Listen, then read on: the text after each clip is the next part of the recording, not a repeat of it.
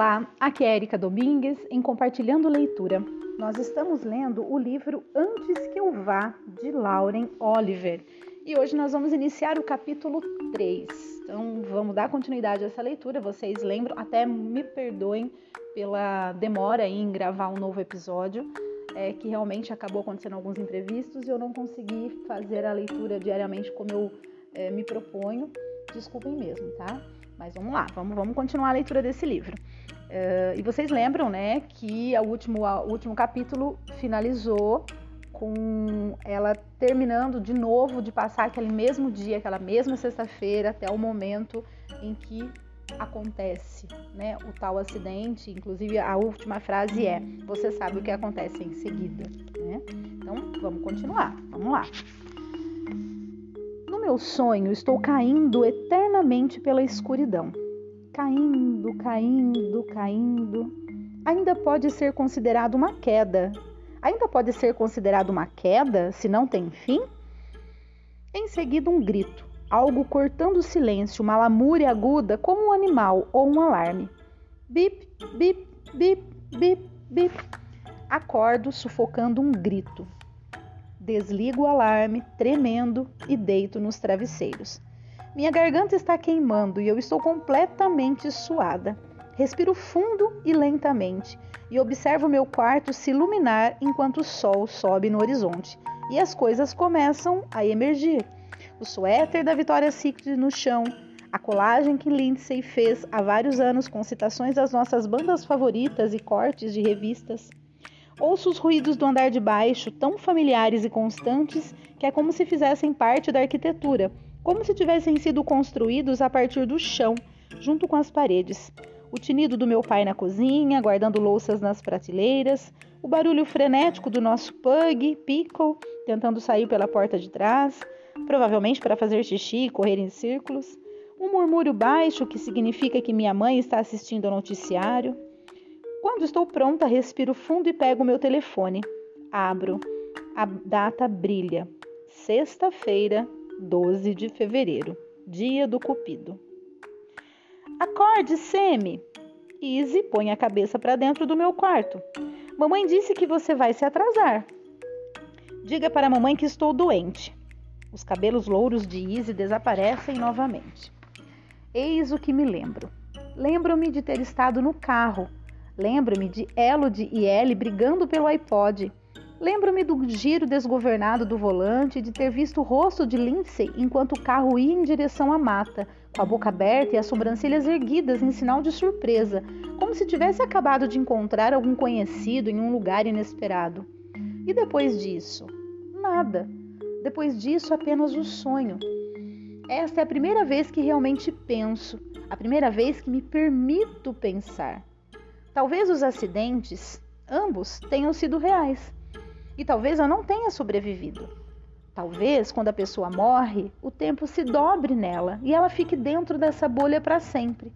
Como o pós-morte no filme Feitiço do Tempo. Não é como imaginei que a morte seria. Não é o que imaginei que viria depois. Mas não é como se houvesse alguém por perto para contar. Fale a verdade, você se surpreendeu por eu não ter percebido isso antes?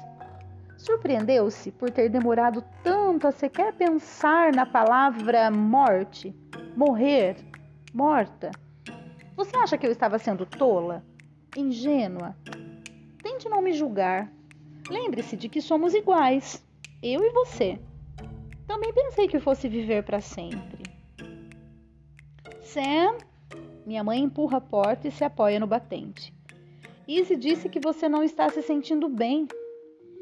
Uh, acho, acho que estou com uma gripe ou algo parecido. Sei que estou com uma cara péssima, então deve dar para enganar.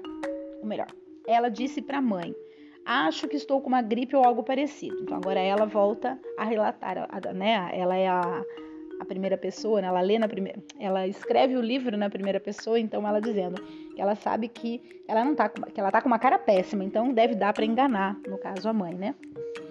Minha mãe suspira como se eu tivesse sendo difícil de propósito. Lindsay chegará a qualquer Lindsay chegará a qualquer instante, Sam. Acho que não posso ir à aula hoje. A ideia de ir ao colégio me faz querer me encolher e dormir para sempre. No dia do cupido, minha mãe ergue as sobrancelhas. Ela olha para a camiseta com os detalhes com pelinhos que está cuidadosamente colocada sobre a cadeira da minha escrivaninha. A única peça de roupa que não está no chão, ou pendurada no pé da cama, ou na maçaneta da porta. É, aconteceu alguma coisa, Sam? Não, mãe. Tento engolir o nó na minha garganta. O pior de tudo é saber que não posso contar para ninguém o que está acontecendo, ou o que aconteceu comigo. Nem mesmo para minha mãe. Acho que faz anos desde que conversei pela última vez com ela sobre coisas importantes, mas começo a sentir falta dos dias que acreditava que ela podia resolver tudo. É engraçado, não é? Quando se é novo, só se quer crescer e depois só se quer voltar a ser criança. Minha mãe está examinando meu rosto detalhadamente. Sinto como se a qualquer segundo pudesse abrir a boca e dizer alguma coisa louca. Então rolo para longe dela e olho para a parede. Você adora o dia do cupido, diz minha mãe. Tem certeza de que não aconteceu nada? Você não brigou com as suas amigas? Não, claro que não. Ela hesita. Brigou com Rob? Isso me faz querer rir. Penso no fato de que ele me largou esperando por ele no segundo andar da festa de Kent e quase digo: ainda não. Não, mãe, caramba! Não fale comigo nesse tom, só estou tentando ajudar. É, mas não está ajudando. Eu me enterro ainda mais nas cobertas, mantendo-me de costas para ela. Ouço uma movimentação e penso que ela vai se sentar perto de mim, mas ela não vem. No primeiro ano, depois de uma briga feia, desenhei uma linha com esmalte vermelho perto da entrada do quarto e disse que se um dia ela ultrapassasse a divisa, eu nunca mais falaria com ela. Quase todo o esmalte já descascou, mas em alguns pontos ainda dá para ver algumas marcas na madeira, como se fossem sangue. Na época falei sério, porém esperava que depois de algum tempo ela fosse se esquecer. Mas desde aquele dia ela nunca mais pôs os pés no meu quarto. Em alguns aspectos é péssimo, visto que nunca mais me surpreende arrumando minha cama, deixando roupas dobradas ou um vestido novo esticado, como quando fazia quando eu estava no ensino fundamental mas pelo menos sei que ela não está remexendo minhas gavetas enquanto estou no colégio, procurando drogas, brinquedos eróticos ou o que for. Se quiser vir até aqui, vou pegar o termômetro, diz ela. Acho que estou sem febre. Vejo algo na parede com a exata forma de um inseto e aperto com o polegar esmagando. Quase consigo sentir minha mãe colocando as mãos nos quadris. Ouça, Sam, sei que estamos no segundo semestre e que você acha que isso lhe dá o direito de relaxar Mãe, mãe, não é isso. Enfio a cabeça embaixo do travesseiro com a sensação de que poderia gritar. Já disse, eu não estou me sentindo bem. Estou meio com medo de que ela pergunte o que há de errado e meio torcendo para que pergunte. Tudo bem, vou dizer a Lindsay que você está pensando em ir mais tarde. Talvez se sinta melhor se dormir mais um pouco. É só o que diz. Duvido. Talvez. Respondo e um segundo depois ouço a porta se fechar atrás dela. Fecho os olhos e tento buscar aqueles momentos finais, as últimas lembranças. O olhar de surpresa de Lindsay e as árvores iluminadas como dentes sob a luz, o rugido do motor.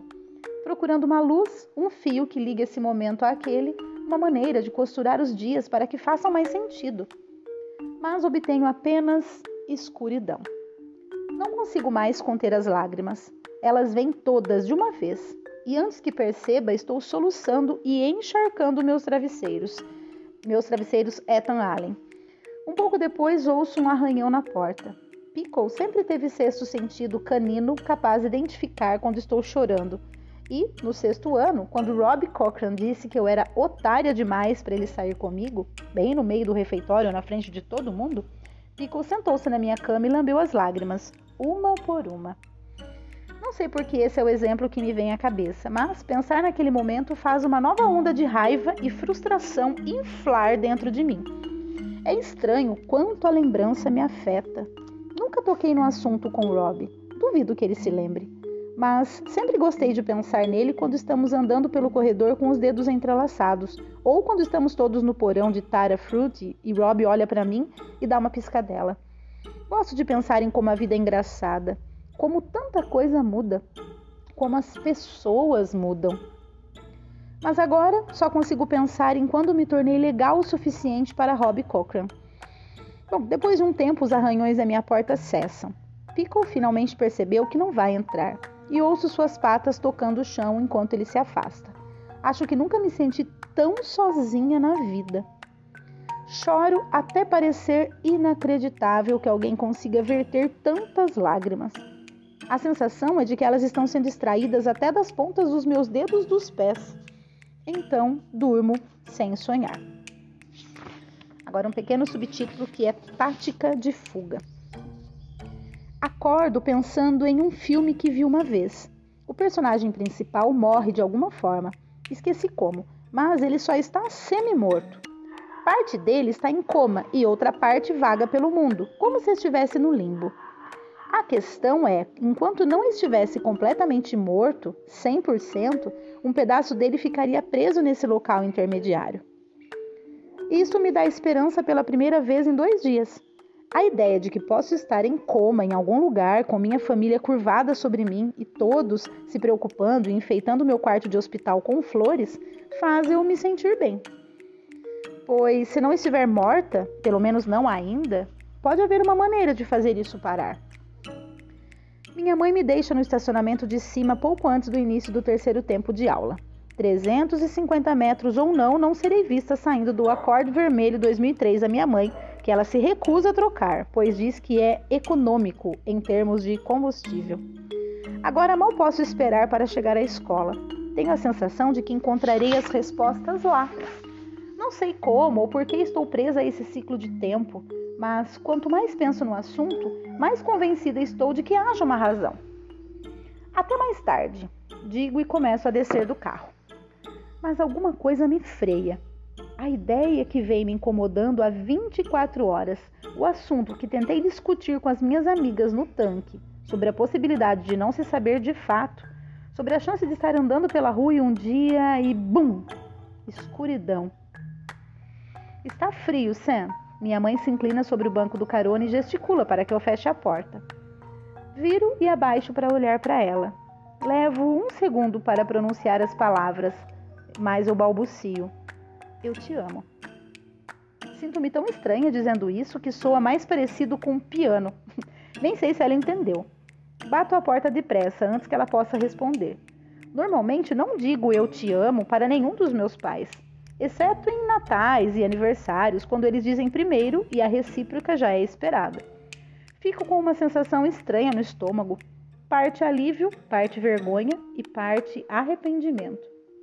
Enquanto caminho para o colégio, faço um juramento: não vai haver nenhum acidente hoje. E, seja o que isso for, essa bolha ou soluço no tempo, vou sair fora. Eis outra coisa a se lembrar: a esperança o mantém vivo. Mesmo quando você está morto, é a única coisa que o mantém vivo. O sinal já tocou para a terceira aula, então vou para a aula de Química. Chego bem a tempo de arranjar um lugar, surpresa, ao lado de Lauren Lornet. O teste começa, o mesmo de ontem e do dia anterior, só que agora sei responder a primeira pergunta sozinha. Caneta, tinta, funcionando? Sr. Tiner, livro, batida, pulo. Pode ficar, sussurra Lauren para mim, praticamente dando piscadas tolas. Você vai precisar de uma caneta. Começo a tentar devolver, como sempre, mas alguma coisa na expressão de Lauren acende uma memória. Lembro-me de voltar para casa depois da festa na piscina na casa de Tara Flute no sétimo ano e de ter visto meu rosto brilhar exatamente daquele jeito no espelho, como se alguém tivesse me entregado um bilhete premiado e dito que minha, vi minha vida estava prestes a mudar. Obrigada. Coloco a caneta na bolsa. Ela continua com aquela expressão, vejo com o canto do olho, e após um instante viro e digo: Você não deveria ser tão gentil comigo. O quê? Agora ela parece completamente espantada. Defini definitivamente uma melhora. Tenho de sussurrar, pois Tina recomeçou a aula. Reações químicas, blá, blá, blá. Transfiguração, dois líquidos formam um sólido, dois mais dois são, não são quatro. Gentil comigo, você não deveria ser. Por que não? Ela franze o rosto de modo que seus olhos quase desaparecem. Porque eu não sou gentil com você. São palavras surpreendentemente difíceis de dizer. Você é gentil, diz Lauren, olhando para as próprias mãos, mas obviamente não está sendo sincera. Ela levanta os olhos e tenta novamente. Você não. Ela para de falar, mas sei o que vai dizer. Você não precisa ser gentil comigo. Exatamente, digo. Meninas, berra o Sr. Tilley dando um soco na bancada. Juro que ele quase fica com uma cor neon. Eu e Lauren não nos falamos até o final da aula, mas saio da sala de química me sentindo bem, como se tivesse feito a coisa certa. É isso que gosto de ver. O Sr. Daler batuca com os dedos na minha mesa enquanto passa pelas fileiras no final da aula recolhendo os deveres de casa. Um sorrisão. O dia está lindo. Vai chover mais tarde, interrompe Mike Hefner e todo mundo ri. Ele é um idiota. O Sr. Daly nem perde um segundo. E é o dia do Cupido, o amor está no ar. Ele olha diretamente para mim e meu coração para por um segundo. Todo mundo deveria estar sorrindo. Só para você, Sr. Denley. Falo deixando minha voz extra doce. Mais risadas e uma gargalhada do fundo. Viro e vejo Kent com a cabeça baixada, rabiscando furiosamente a capa do caderno. O Sr. Daly ri e diz: e eu achando que a tinha deixado animada com as equações diferenciais. Você a deixou animada com alguma coisa, murmura Mike. Mais risadas na turma. Não sei se o Sr. Denler escuta, não parece ter ouvido, no entanto, fica com as pontas das orelhas enrubescidas. A aula inteira foi assim. Estou de bom humor, certa de que tudo vai ficar bem. Já sei como vai ser. Terei uma segunda chance. Além disso, o Sr. Denler está prestando muita atenção em mim. Depois que os cupidos vieram, ele deu uma olhada nas minhas quatro rosas, ergueu as sobrancelhas e disse que eu devia ter admiradores secretos por todos os cantos. Não tão secretos. Falei e ele deu uma piscadela.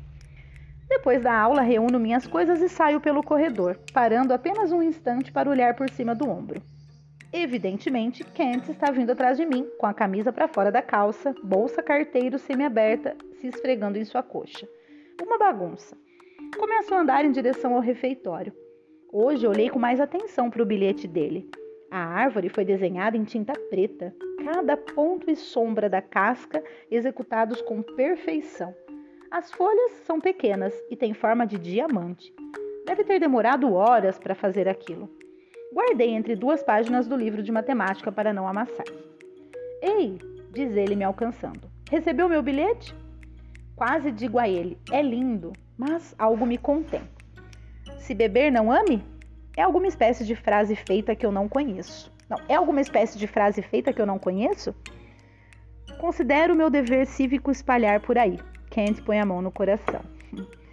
Um pensamento passa. Você não estaria falando comigo se lembrasse, mas o deixo de lado. Esse é o Kent McFowler. Ele tem sorte por eu estar falando com ele. Além disso, não estou planejando ir à festa hoje. Nada de festa, nada de Juliet Sykes, nada de motivos para Kent brigar comigo e o mais importante, nada de acidente. Espalhar a esquisitice, digo. Tomo como um elogio. Kent, de repente, parece sério. Ele franze o rosto de forma que todas as pequenas sardas que tem no nariz formam uma constelação. Por que você flerta com o Sr. Denler? Ele é, um, ele é um pervertido, caso não saiba. Fico tão surpresa com a pergunta que levo um segundo para responder. O senhor dele não é um pervertido. Confie em mim, ele é. Está com ciúme? Claro que não. De qualquer jeito, eu não flerto com ele. Kent revira os olhos. Sei. Dou de ombros. Por que você está tão interessado? Kent fica vermelho e olha para o chão. Por nada, resmunga. Meu estômago se contrai um pouco e percebo que parte de mim queria que a resposta fosse diferente, mais pessoal. É claro que se Kent confessasse de fato seu amor inabalável por mim aqui no corredor, seria desastroso. Apesar de sua esquisitice, não tenho nenhum desejo de humilhá-lo publicamente. Ele é legal, fomos amigos na infância e tudo mais. Mas eu nunca, nunca, nunca poderia sair com ele, nem em um milhão de vidas. Não nesta vida, pelo menos a que eu quero de volta, em que ontens são seguidos por hojes e depois amanhãs. O chapéu coco por si só impossibilita qualquer coisa. Ouça, Kent me olha com o canto do olho. Meus pais vão viajar neste fim de semana e convidei algumas pessoas para irem lá em casa hoje à noite. Aham. Uhum. À frente vejo Robin em direção ao refeitório. A qualquer instante ele vai me ver.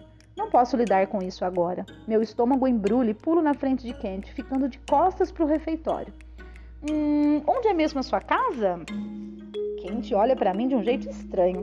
Basicamente, acabei de me colocar como um muro humano. Da Route 9, você não se lembra? Não respondo e ele desvia o olhar, dando de ombros. Acho que não lembraria mesmo. Você só foi lá algumas vezes. Nos mudamos logo antes do ensino fundamental, de Terrace Place. Você se lembra da minha casa antiga em Terrace Place, certo? Você se lembra, certo? O sorriso voltou. É verdade, os olhos dele são exatamente da cor da grama. Você ficava na cozinha e roubava todos os biscoitos bons, e eu a persegui em volta daqueles bordôs no jardim da frente, lembra? Assim que ele fala dos bordôs, uma lembrança ressurge, crescendo como algo surgindo na superfície da água e vindo à tona. Estávamos sentados em um pequeno espaço entre duas raízes enormes que se curvavam para fora do solo como espinhas de animais. Lembro que ele dividiu duas sementes de, bor de bordô e colocou uma no meu nariz e outra no dele dizendo que desta forma todos saberiam que estávamos apaixonados. Eu provavelmente tinha cinco ou seis anos. Eu. A última coisa de que preciso é que ele me lembre dos bons e velhos tempos, quando eu era toda joelhos, nariz e óculos, e ele era o único menino que se aproximava de mim. É, é, talvez. Todas as árvores parecem iguais para mim, entende? Ele ri, apesar de eu não estar tentando ser engraçada. Então, você acha que vai hoje à noite, a minha festa? Isso me traz de volta à realidade, a festa. Balanço a cabeça e começo a recuar. Não, não, acho que não. O sorriso dele diminui um pouco. Vai ser legal, grande, memórias de formandos, melhor época das nossas vidas e essas bobagens todas. Certo, respondo com sarcasmo. O paraíso do colégio. Viro e começo a andar para longe dele. O refeitório está lotado e enquanto me aproximo das portas duplas, uma das quais está sendo mantida aberta por um tênis velho, o ruído dos alunos me recebe com um rugido. Você vai, diz ele atrás de mim. Sei que vai. Não espere por mim. Respondo e quase acrescento. É melhor assim. Bom, gente, eu vou parar por aqui, que agora tem um pequeno subtítulo que seria as regras da sobrevivência, né? Para dar continuidade aí à leitura mas nesse momento é o tempo que eu tenho para fazer essa leitura. Espero que eu consiga ainda hoje gravar mais um episódio, assim eu é, corro atrás do prejuízo de não ter gravado esses dias, né? Mais uma vez, desculpem. Uh, espero que vocês estejam gostando. Um grande abraço e até o próximo áudio.